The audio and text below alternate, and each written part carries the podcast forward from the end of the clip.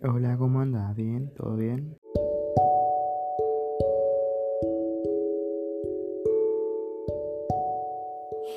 Antiguamente, el consumidor era totalmente pasivo. Por un lado estaban los productores de contenido y por otro las marcas. Y por otro estaba el, el consumidor que no producía ninguna interacción. Tampoco producía su propio contenido. Era una estructura totalmente vertical.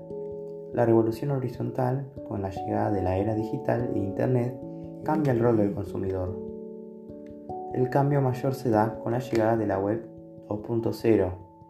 Esto significa que empiezan a surgir las redes sociales. Las redes sociales son medios conectivos y no son medios sociales. Esto se debe a la hibridación de conexiones y de conectividad. La conexión es de los seres humanos, en cambio, la conectividad es digital. Los medios conectivos generan una sociabilización entre los individuos a través de tecnologías.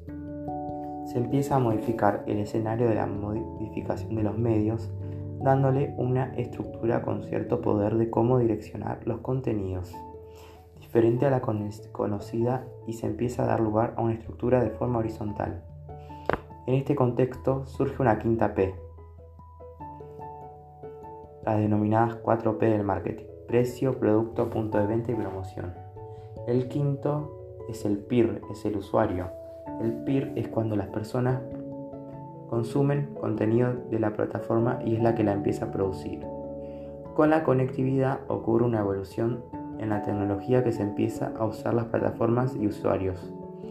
Se viene radicalizando tanto las tecnologías como los usuarios y los modos con los que los usuarios han cambiado su manera de usar las plataformas.